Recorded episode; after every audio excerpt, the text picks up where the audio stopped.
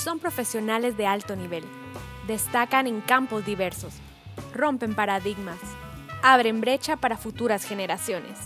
Y sí, también son mujeres. Las Recias es la serie de Radio Ocote que colecciona el autorretrato hablado de mujeres que son puro fuego. Las Recias es producida en Guatemala por el equipo de Agencia Ocote con el apoyo financiero de Seattle International Foundation. Escuchas nuestra primera temporada.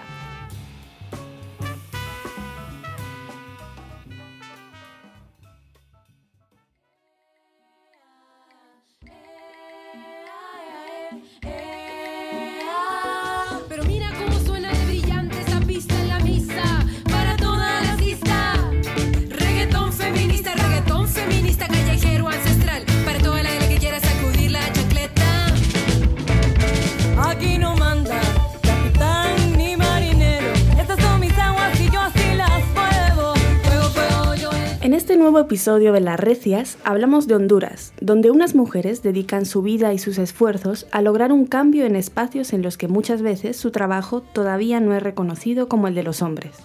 Hablamos con la cineasta Katia Lara, con la ambientalista Berta Zúñiga Cáceres y con las músicas Cindy Aguilar y Marcela Lara, integrantes de la banda Puras Mujeres. Soy Carmen Quintela, periodista de Agencia Ocote, y te invito a acompañarme a conocer más del trabajo y de la vida de estas recias.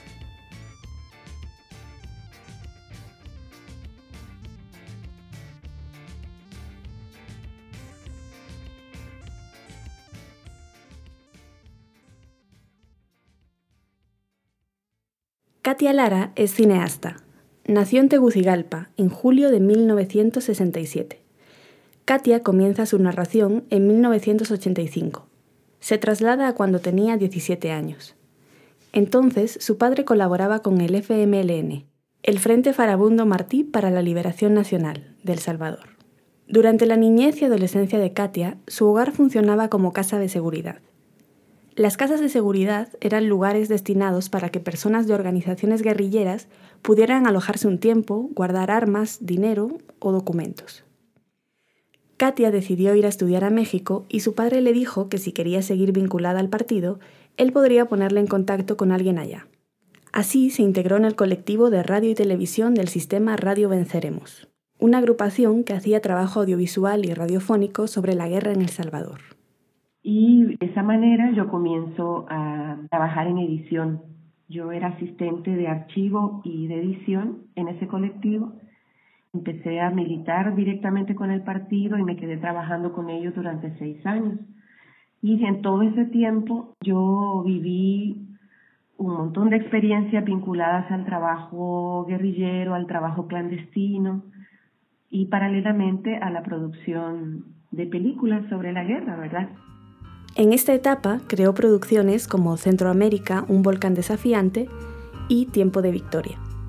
En 1992, con la firma de los acuerdos de paz en El Salvador, Katia se desvinculó del FMLN. Entonces se trasladó a San Salvador y empezó a trabajar en una agencia de publicidad.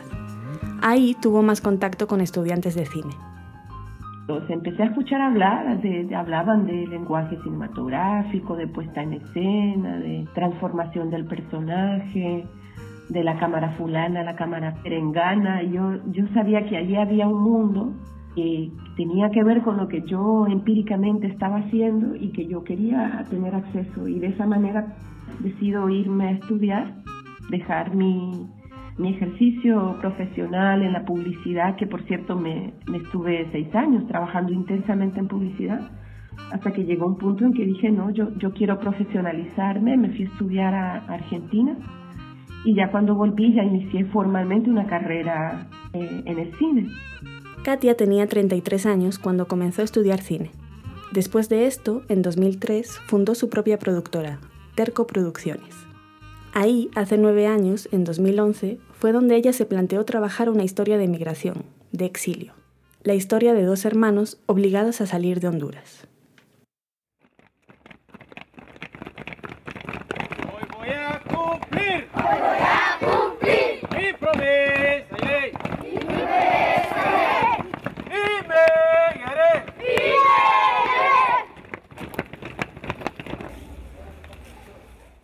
Yo estaba haciendo una película, imagínate, sobre dos exiliados varones, dos gemelos exiliados del golpe de Estado, pero el personaje que yo elijo para representar la patria añorada, la patria que se extraña y la esperanza en el país era el proceso de lucha del COPIN liderado por una mujer, por Berta, y de esa manera. Uno siempre se siente, se siente exiliado.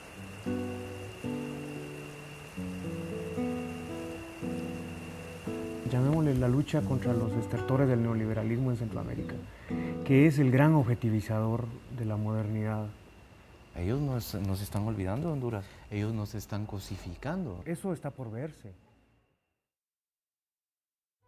Berta Cáceres, la defensora ambientalista indígena que entonces lideraba el Consejo Cívico de Organizaciones Indígenas Populares, que se conoce como COPIN. Desde el COPIN, Berta organizó campañas contra megaproyectos que violaban los derechos ambientales y de la tierra de las comunidades hondureñas. En realidad, si, si vos analizas la propuesta narrativa de esa película que se llama Entre Objetos, obviamente los gemelos son el punto de partida, el pretexto narrativo, pero yo de lo que quería hablar era de la esperanza, de que vale la pena seguir aún en el exilio luchando porque el país vive un proceso donde hay una organización que, está haciendo un trabajo de desarrollar poder en las comunidades, poder local, liderado por una mujer. Cuando Katia comenzó a trabajar este documental, faltaban cinco años para el asesinato de Berta Cáceres, que ocurrió la madrugada del 3 de marzo de 2016. Hay conmoción y protestas en Honduras tras el asesinato de Berta Cáceres, de 45 años. Ella era una reconocida activista a favor del medio ambiente. Las autoridades creen que los responsables son tres hombres fuertemente armados en diciembre de 2019, los autores materiales del crimen fueron condenados a cumplir sentencias de entre 30 y 50 años de prisión. Aún no se esclarece quiénes fueron los autores intelectuales del asesinato de Berta Cáceres. Cuando mataron a Berta, Katia detuvo la producción de su película y decidió redirigirla. En lugar de tomar la figura del ambientalista como un personaje que representara a la patria añorada, haría un nuevo documental sobre ella. Berta Soy Yo está ahora en postproducción y Katia espera estrenarla este 2020. A través de ustedes les vamos a mandar también un mensaje a ellos, a los de y sin que esta batalla la va a ganar el pueblo lenca. No les imponen límites a las transnacionales para seguir contaminando y despedazando este planeta, que no tenemos más. En las grabaciones, primero de Entre Objetos y después de Berta Soy Yo, Katia conoció a la familia de Berta, a su madre y a sus hijas, a quienes entrevistó en varias ocasiones. Y aquí es cuando llegamos a la segunda recia de este episodio, Berta Zúñiga Cáceres, la hija menor de Berta Cáceres. Berta Zúñiga es hoy coordinadora del COPIN, la organización que lideraba su madre. Antes de escucharla, vamos a dejar que Katia nos hable de ella. Ay, Carmen, yo veo a, Bertita desde una profunda admiración porque debe ser eh, muy fuerte, debe ser agotador. Y yo que he seguido los aniversarios del Copín, filmando para la película, me doy cuenta cómo ha crecido Bertita. Ayer que veíamos, hace dos días que veíamos el corte de dos horas y media que llevamos de la película, es hermoso ver el crecimiento de Berta. O sea, de ver a esa chiquita que le tiembla la voz para hablar. Cuando, cuando estaba viva Berta, su mamá, hacemos una entrevista a las tres juntas, a la abuela Berta, a la Berta Cáceres y a Bertita. Y cuando le toca a Bertita hablar de su mamá, le tiembla la voz. Chiquita, se le ve chiquita. Bueno, ella es chiquita, pequeña. No solamente asumió con valentía la responsabilidad, sino que ha tenido la capacidad de sostener esa organización contra cualquier cosa y de seguir exigiendo justicia por el caso de Berta. Y yo sé que lo van a seguir haciendo, que van a llevar eso hasta las últimas consecuencias. La injusticia es que a los pueblos indígenas estén marginados y se les quiten sus territorios. Mi madre se siembra y nace y renace. Berta Zúñiga Cáceres nació en septiembre de 1990, en La Esperanza, un municipio al oeste de Honduras donde también nació su madre. Creció mirándose en el espejo de ella, con su ejemplo y con el de su abuela, Austraberta Flores López, una mujer con un importante recorrido político en Honduras. Ahora, Berta Zúñiga Cáceres tiene 29 años. Bueno, yo creo que mi infancia fue bastante bonita y eh, primero me siento muy agradecida por haber tenido la oportunidad de crecer en una familia con una visión crítica frente a la sociedad en la que vivimos. Eh, lógicamente, bueno, mis dos familias tienen una historia muy larga de, ser personas eh, progresistas, eh, luchadoras en varios sentidos. Y bueno eso digamos lo eh, logró convertirme en una niña sensible y crítica frente a varios temas eh, y a romper mucho del adoctrinamiento o la sumisión a la que nos enseñan en los centros escolares. Bueno yo aprendí a ver que existían como dos maneras de ver el mundo donde, por ejemplo, en la escuela me enseñaban que la colonización era el intercambio de las culturas y en mi casa me enseñaban que fue el inicio de la invasión a las comunidades indígenas y que básicamente fue un genocidio. Y en el camino, Berta fue construyendo su propia manera de entender el mundo viajando a las comunidades, a las diversas comunidades de todo lo que es el territorio lenca, que es un pueblo bien grande. Eh, vi las condiciones de vida en las que otros niños y niñas tenían que crecer, de desigualdad, de malnutrición, eh, de racismo. Entonces ahí fue donde yo decidí tomar mi propio camino. Berta cuenta que durante su infancia y adolescencia no fue fácil ser la hija de Berta Cáceres. Yo no siempre estuve segura de que hubiese querido que mi mami fuera, por ejemplo, una persona pública y tuve muchos reclamos hacia ella por eso, también reclamos por todas las, digamos, las, eh, las improntas económicas que nosotras vivimos, pero luego entendí, digamos, el valor de su lucha, el valor de la lucha de las comunidades y de cuán desafiante era para este país eh, tener eso. Digamos que yo era como una niña bastante mm, tímida y casi no, yo no hablaba con nadie. Este, entonces me, me, me parecía eso como bien desafiante la capacidad de hablar de mi mami. Y ella era una persona que no se limitaba, por ejemplo, a la organización a un movimiento, sino que, por ejemplo, iba también a mi escuela, a el 12 de octubre, por ejemplo, que es el, es el Día de la Raza, que para nosotros es bien terrible, a hablar sobre los derechos de los pueblos indígenas y llegaba con gente garífuna y decía, sí, le voy a enseñar de verdad lo que son los pueblos indígenas y no estar como solo eh, repitiendo como como grabadora decía lo que lo que es, es este quiero que conozcan el impacto del inicio de la, de la colonización y del saqueo de los pueblos. Entonces eso era como como bien eso me fue formando también. Y me enseñó eso que muchas veces hay que trastocar hay que desafiar hay que molestar y no simplemente quedarse callada que es muchas veces lo más cómodo lo más fácil eh, y lo que menos puede exponerla sino que hablar cuando uno deba de hacerlo y así la niña Berta fue aprendiendo de las luchas, viéndose en su madre. Bueno, yo tuve una enseñanza ética que es que las luchas eh, no deben venderse ni, ni pueden corromperse, porque bueno, esos principios son más grandes que cualquier cosa eh, y vi, digamos, a, por ejemplo, a mi mami rechazar cualquier oferta de que intentar chantajearla, de intentar comprarle y que ella estaba eh, leal a lo que las comunidades decidieran en su proceso. En 2016, cuando ella tenía 25 años, su madre fue asesinada. Rápido, como explicaba Katia, Berta, Bertita, tuvo que juntar fuerzas para aguantar el dolor, para que la lucha de su madre no perdiera impulso y para buscar justicia. Le preguntamos cómo fue pasar el duelo con todo esto encima. Como parte de nuestra espiritualidad, mi mami siempre ha estado presente con una gran fuerza y fortaleza para nosotras. Yo en lo particular, yo siempre digo que yo nunca he sentido, digamos, he, he, llorado su ausencia porque yo la siento muy presente en mi vida y, y no siento, digamos, que ya no está, yo la siento aquí, pero lógicamente es triste ver cómo se vuelve a repetir este hecho. Mi mayor deseo era que nadie nunca volviera a vivir eh, esta situación. Pero lastimosamente en Honduras siguen matando, ¿verdad? A líderes sociales, de comunidades indígenas, a mujeres, de una manera pues eh, bastante lamentable. y ese deseo nuestro pues no se ha logrado cumplir. Estamos, yo creo que más bien mucho más lejos de eso.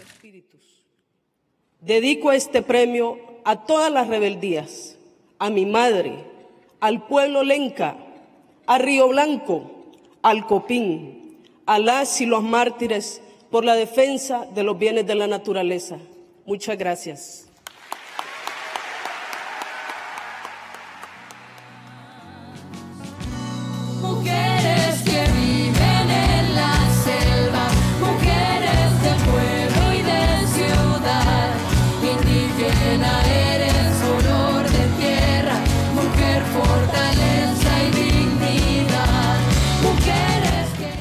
Meses después del asesinato de Berta Cáceres, en junio de 2016, en Tegucigalpa se organizó un homenaje para recordarla. Dos cantantes, Melissa Cardosa y Carla Lara, las dos amigas de Berta Cáceres, decidieron reunir a varias mujeres para participar en el evento. Melissa y Carla siempre habían tenido la idea de organizar una banda de mujeres y después del homenaje surgió un primer intento. Marcela, la hija de Carla, también cantaba. Cindy Aguilar tocaba la batería y llamó a Lupita Zúñiga, que era una amiga pianista. Lupita vivía en el mismo edificio que Arlene Moradel, que tocaba la guitarra. Y bueno, así se fueron juntando. Así nació Puras Mujeres.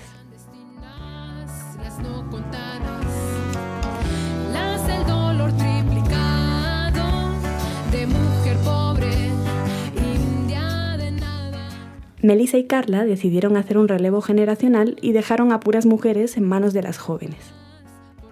En Ocote escuchamos hablar de este proyecto y aprovechamos un viaje a Tegucigalpa para conocer a la banda y hablar con algunas de sus integrantes. Carla, una de las mujeres que organizó el homenaje a Berta Cáceres, es hermana de Katia Lara, a quien escuchaste hace unos minutos. Marcela, una de las vocalistas de Puras Mujeres, es su sobrina. Las entrevistamos a las dos sin saber de este vínculo familiar. Sin haber diseñado así este episodio, las Recias Honduras se convirtió en una red. Cuando hablamos con Katia, al darnos cuenta de la relación, le preguntamos sobre Marcela. Sí, yo admiro, admiro mucho eh, a, a una joven que crece bajo la sombra, por así decirlo, igual que le tocó a Bertita, de una madre muy fuerte, ¿verdad? De una madre que ha sido una mujer muy controversial en la, en la música, que se destacó siendo mujer en medio de puros hombres. O sea, mi hermana, la mamá de Marcela, fue la primera, la primera mujer que grabó un disco. Claro, Marcela al principio era la hija de Carla Lara, ¿no? que, era, que era una mujer que en el ámbito musical eh, tenía ya un nombre. Yo creo que, Marcela lo ha hecho muy bien, no tiene ninguna pretensión. Se juntó con un grupo de mujeres porque ella cree en eso firmemente, porque mi hermana sí es una feminista, Carla, y ella lo ha heredado, lo ha asumido, que tiene referentes fuertes en la familia, ¿verdad? De liderazgos también. Nos reunimos con Marcela Lara, quien utiliza el apellido de su madre, y con Cindy Aguilar, la baterista de Puras Mujeres, en un café de Tegucigalpa. Marcela comienza la conversación y nos cuenta de algunos problemas que tuvieron al inicio para darle continuidad a la banda. Sí, que en algún momento nos costó tener eh, continuidad por el hecho de ser mujeres, pues por cómo Cindy, por ejemplo, es madre, todas tenemos precariedad laboral, Arlene viene de afuera de la ciudad, ella es de Tocoa, pues yo también ya no vivo con mi mamá, entonces todas dentro de lo que teníamos que hacer al diario, pues para poder sostenernos, era difícil mantener la banda activa, pues. Ha sido bien curioso que cuando hemos buscado instrumentistas ha sido difícil realmente encontrar mujeres que se animen a formar parte de, un proyecto que, por ejemplo, es muy político, es feminista y es ocupar un espacio eh, en lo público, en la música, que en el que hemos sido excluidas, pues prácticamente. Hay muy pocas mujeres haciendo música en el espacio público y hay más mujeres en las escuelas de música que hombres. Entonces, ¿qué está pasando entre una cosa y la otra, verdad?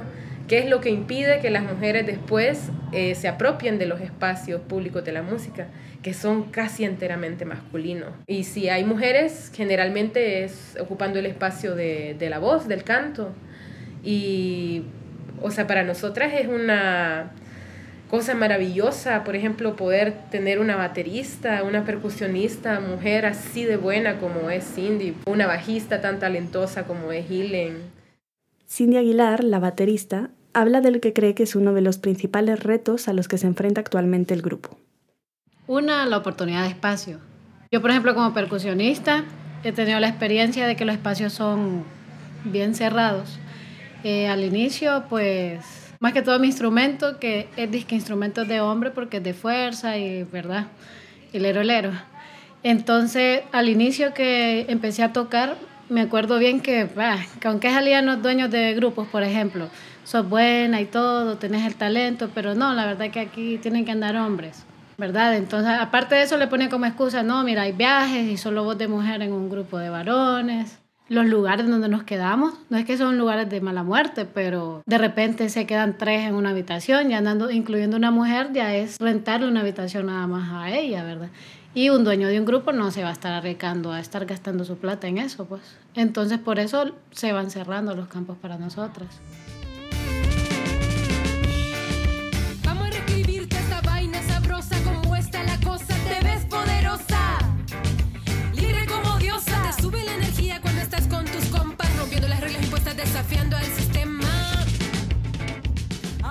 En general, tanto las músicas de puras mujeres como las otras dos recias, Katia y Berta, se han encontrado con situaciones de desigualdad por el hecho de ser mujeres.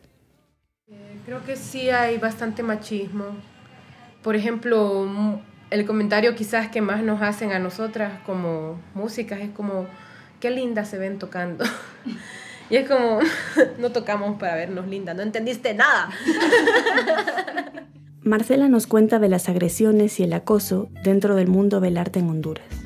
Creo que así como denuncias públicas, eh, por lo menos últimamente que yo me haya enterado, no. Pero sí rumores o cosas que sabemos, pues, que tal persona es un agresor, o es un machista, o es un misógeno, pero creo que también es algo que a mí me molesta bastante, que muchas veces se sabe que alguien es una persona, no solamente porque machistas, pues hasta nosotras las feministas tenemos mucho, muchas cosas machistas todavía que quitarnos de encima, ¿no?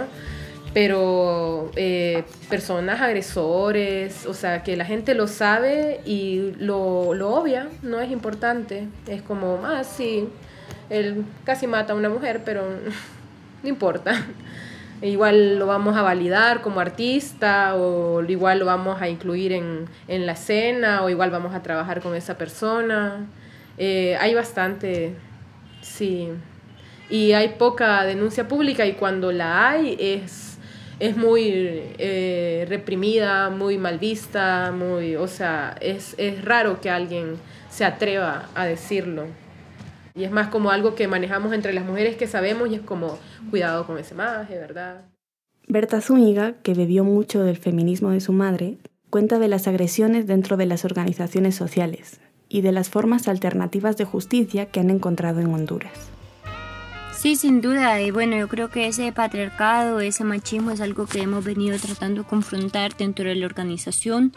Eh, lógicamente no es que aquí todo está bien, ¿no? Yo creo que nosotros lo que hemos tenido es la claridad de plantear eh, el capitalismo, el racismo y el, patriarcado como un mismo sistema de dominación que oprime a todos los pueblos, que obstaculiza su liberación y la construcción de nuestro proyecto político. Bueno, aquí digamos lo que se ha hecho es eso, es acompañarnos también como organización a las mujeres que viven violencia. Eh, para poder darle coherencia a ese proceso. Hemos construido algunos ejercicios eh, populares, por ejemplo, las cortes populares de mujeres, que es la las cortes que son desde las mujeres para enjuiciar y sancionar éticamente o moralmente a eh, compañeros que dentro de las comunidades y dentro del proceso organizativo pues violentan esa lucha antipatriarcal. También obviamente, lógicamente, formación a hombres y mujeres sobre nuestros derechos, incluso hablar de esas otras identidades sexuales.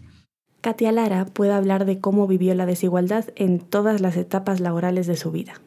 Primero, como militante en México. A mí me costó mucho que me empezaran a ver como autora los, los colaboradores que, que llegaban y que se, se proponían hacer ya un trabajo más en, en, la dirección, no tenían no tuvieron que hacer tanto proceso como tuve que hacerlo yo.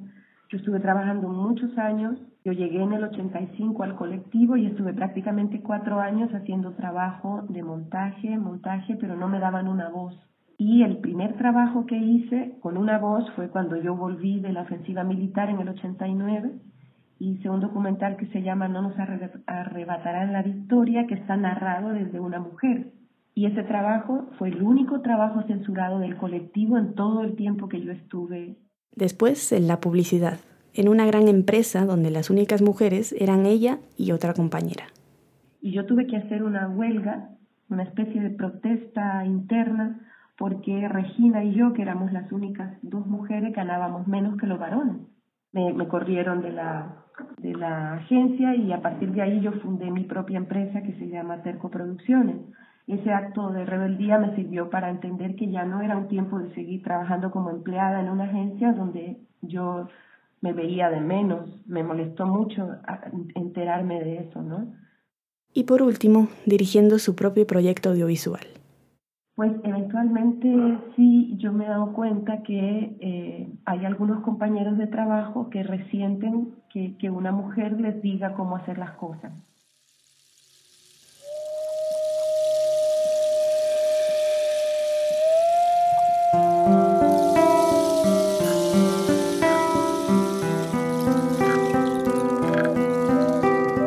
Las recias de Honduras han tenido a mujeres en su familia y en su entorno que han sido sus referentes, sus inspiraciones. Podríamos llamarlas sus recias de cabecera. Partiendo de Marcela, para la que su madre Carla es una gran influencia y ejemplo. Ella también a partir del golpe de Estado también tuvo un momento muy, muy fuerte, ¿verdad? Donde se popularizó bastante. Este, y ella ha tomado eso como su trinchera también, pues. Entonces ella y, Melissa, cuando, cuando inician con la idea de la banda, inmediatamente el tema es el feminismo eh, y la posición de las mujeres en, en el país y en la sociedad.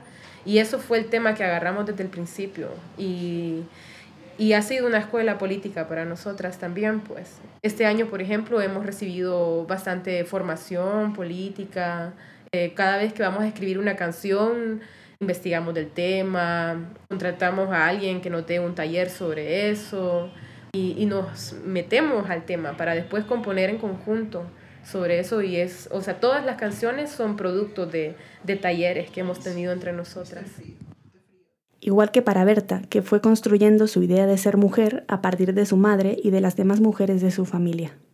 Yo creo que mm, el ser mujer a mí se me construyó desde, desde la pura sensibilidad de ver eso, mujeres eh, como mi abuela, mi mami, mi bisabuela, mis tías, incluso en mi otra familia, que sacaron adelante a familias en situaciones económicamente bastante complicadas. Tuvieron que enfrentar violencia doméstica pues casi que durante muchas generaciones de ver cómo ellas habían logrado sobrellevar todo eso y liberarse también y romper muchos tabús sociales de no quedarse viviendo la violencia por, aparentar algo, digamos.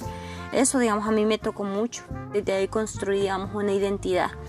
Lo otro bueno es que eh, para mí, digamos, era como bastante normal ver a mujeres hablar y eso a mí sí me costó porque yo era una niña que no hablaba para nada y que trataba de opinar lo menos, de no decir. Pero digamos poco a poco y yo sintiendo sobre todo la necesidad de, de manifestarme frente a algo, pues lo tuve que ir haciendo. Mi mamá siempre me decía, mire, nadie mejor que usted va a hablar de lo que nosotras vivimos. Puede ser que usted no sea la persona más intelectual o más formada, pero nadie va a hablar con esa propiedad porque nosotras, o sea, nadie va a hablar mejor de nuestras luchas y de lo que nosotras vivimos. Katia habla de una de las mujeres que se alojó en la casa de seguridad durante su infancia.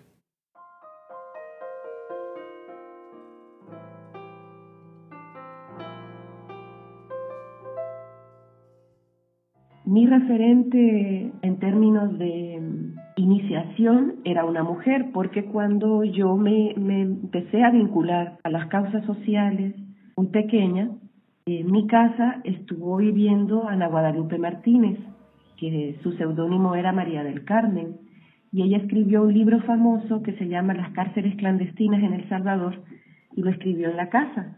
Mi casa era una casa de seguridad, y lo escribió desde ahí. Entonces, la persona que yo veía, a la, a la que rodeaban cuando estaba llorando, recordando, yo no entendía bien por qué ella lloraba tanto, porque ella estaba en el proceso de hacer ese libro, de recordar todo lo que había vivido secuestrada, siendo guerrillera, ¿verdad? Siendo, siendo parte de la comandancia general del FMLN.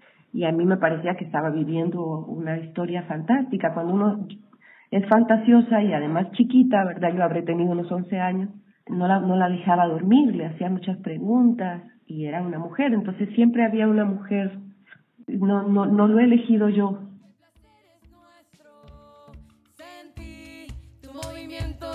baila, como fuego al viento goza, que el placer es nuestro. En este episodio de Las Recias conocimos a la cineasta Katia Lara, al ambientalista Berta Zúñiga y a Marcela Lara y Cindy Aguilar, integrantes de Puras Mujeres. Ellas son algunas de las hondureñas que buscan lograr un cambio en su país, que son ejemplos para otras mujeres y que consiguen luchar día a día contra la desigualdad y los roles de género impuestos.